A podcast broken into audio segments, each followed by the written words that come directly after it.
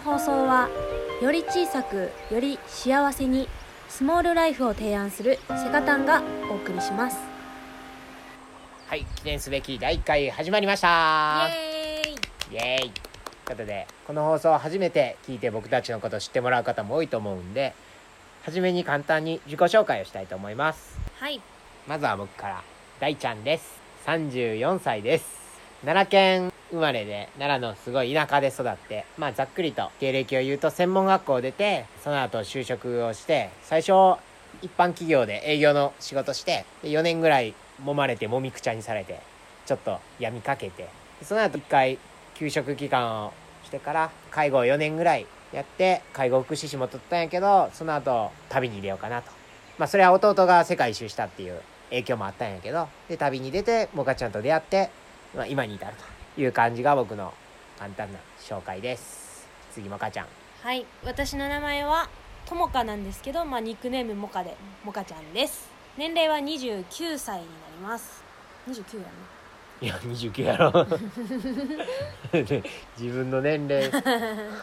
はい。そうですね。好きなことはなんか自然で自然と戯れること。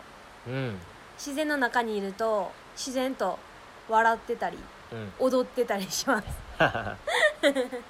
そやな。この録音も今はあの森の中で普段僕らが寝泊まりしてる車中泊スポットのところで録音させてもらってるんやけど結構川の音とか虫の音とか鳥の音も聞こえるかなとは思うんですけどやっぱこういうとこがいいよね一番。心が落ち着くし。私の自己紹介はどうなんの？あそう。あ、まあ、こういう自然が好きとうん。うん。まあ、経歴はそうやな。まあ高校は農業高校に行ってて授業とかは土いじったり軽トラ後ろに乗って畑へ行ったりとかあとはジャム作りをしたりとか食品科学科っていう科に入ってましたね。私結構勉強とか好きじゃなくて体を動かすことの方が好きだったんで実技やな。実技の方が好きやったから、まあ、高校生活はなんか、まあ、友達とのあれも楽しかったんやけど授業自体がすごい楽しくてうん。そんな感じの高校生活を終えそのまま、まあ、将来とか進路とか何も考えずうん。に就職を3日ぐらいで決めました、うん。就職先は工場で働いてて正社員で2年半ぐらい働いたかな。でその後美容関係の仕事で美容室のレセプション兼メイクの仕事をやりその後、まあ東京に上京して一度精神がズタボロになり石垣島に行き自然に癒されうん。旅に目覚めお金を貯め世界一周に行き大ちゃんと出会い今に至るって感じですね。そんな感じやな。まあ大ちゃんと出会ってからは3年半ぐらいずっと旅をしながらお付き合いをさせてもらってる感じですね。はい。ずっと旅してんな。ずっと旅してる。うん、もう旅が暮らしそのものにうん、なってるようねん、だが一応働いてた期間もあったけど。うん、まあちょっとずつやけどその旅を仕事にしながら例えば俺やったら動画編集やったり YouTube やったりそれが収益に変わってるよな。うん、私はそうやな。大ちゃんが動画編集してて、その合間に夜ご飯作ったりとか、うん。あとはインスタうん。のストーリーやったり投稿やったりとかを投稿したりとか、うん。あとは2人の写真を撮ってうん。スナップマートってアプリで、うん。まあ、写真販売したりとかそういうことをやってますそうやな。今はスモールライフっていうのをテーマに生きていけたらなっていうことで今回そのスモールライフって何やっていう話なんやけどうん。要は小さい暮らし。僕らで言うと軽自動車1台で暮らしてて車の中に衣食住を全部詰め込んで、まあ、トイレとかお風呂はちょっと2日に1回銭湯に行ったりトイレはまあ公衆トイレとかコンビニのトイレとかスーパーのトイレとか借りたりはするんやけど、まあ、基本的には車で全部済ますっていう形やね。うん。かなりミニマムなそうやスなタイルで暮らしてると思だいぶ断捨離したよな、ううん、服もそうやし物もそうやし。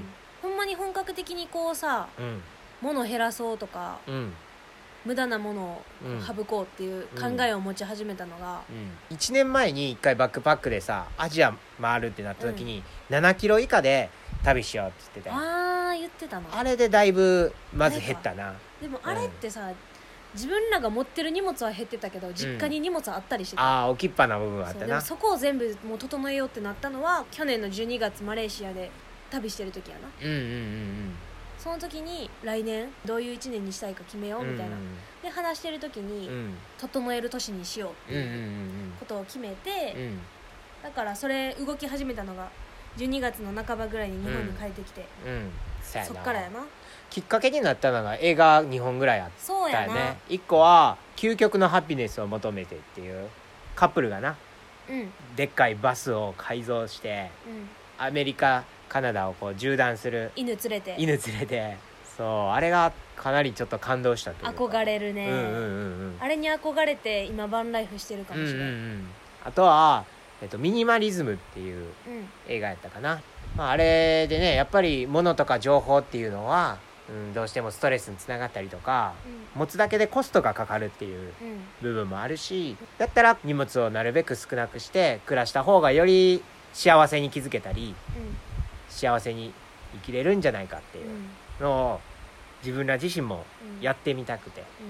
うん。で今の暮らしに至ってるって感じうんやな、うんなんかさ考えたやん。車で旅する前にう田舎とかで古民家借りるとかあー。普通にちっちゃいアパート借りるっていうのも考えたよね。似てたね、考えたけどでもそこで固定費かかるやん、うん、家賃毎月いくらガス代光熱費いくらってうん。かかるけど、でも私らは家の中にずっといるタイプじゃないし、うん。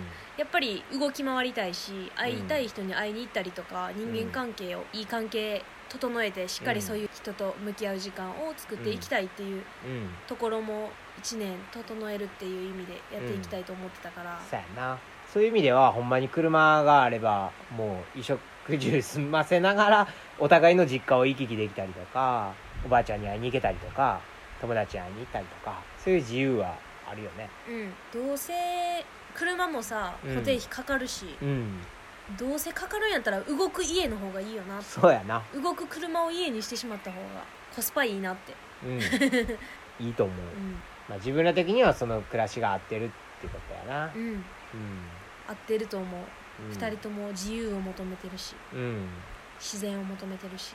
そうやな。人との出会いをすごい求めてるし。うんだから旅してきたと思うし。うん。でなんでそうやって車1個で動く家みたいなう感じでやってることが幸せなんていんうん。うより小さくより幸せにっていううん。テーマにもさせてもらってる。うん。小さければ小さいほどこう身動きが取りやすいうん。しこう逆にいろいろ入ってこれる余白が持てるんだよね。うん。うんなるほど。例えば何でもかんでも契約契約とかさ、物置いたりとかしてたらそれが逆に負担になってしまったりとかするけど。なんで負担になるえ？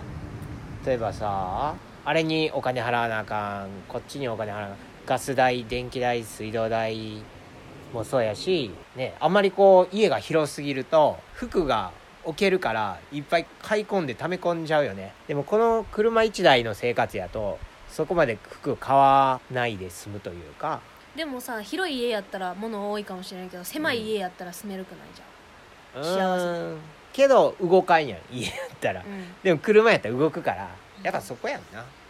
そこになんか幸せを感じる。うん。今行きたいところに行けるっていううん。幸せが車にはある。うん。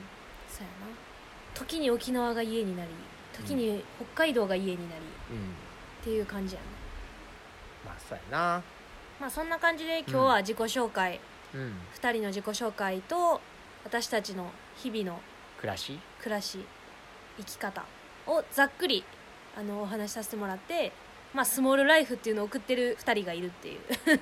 のとなんでスモールライフがそれが幸せにつながるのかっていうところをお話しさせてもらったんですけど次回はスモールライフも、まあ、メリットとデメリットがあったりするからそれをちょっと深掘りしてうん。うんお話しさせてもらえたらと思います、うん。はい。また次回も。お楽しみに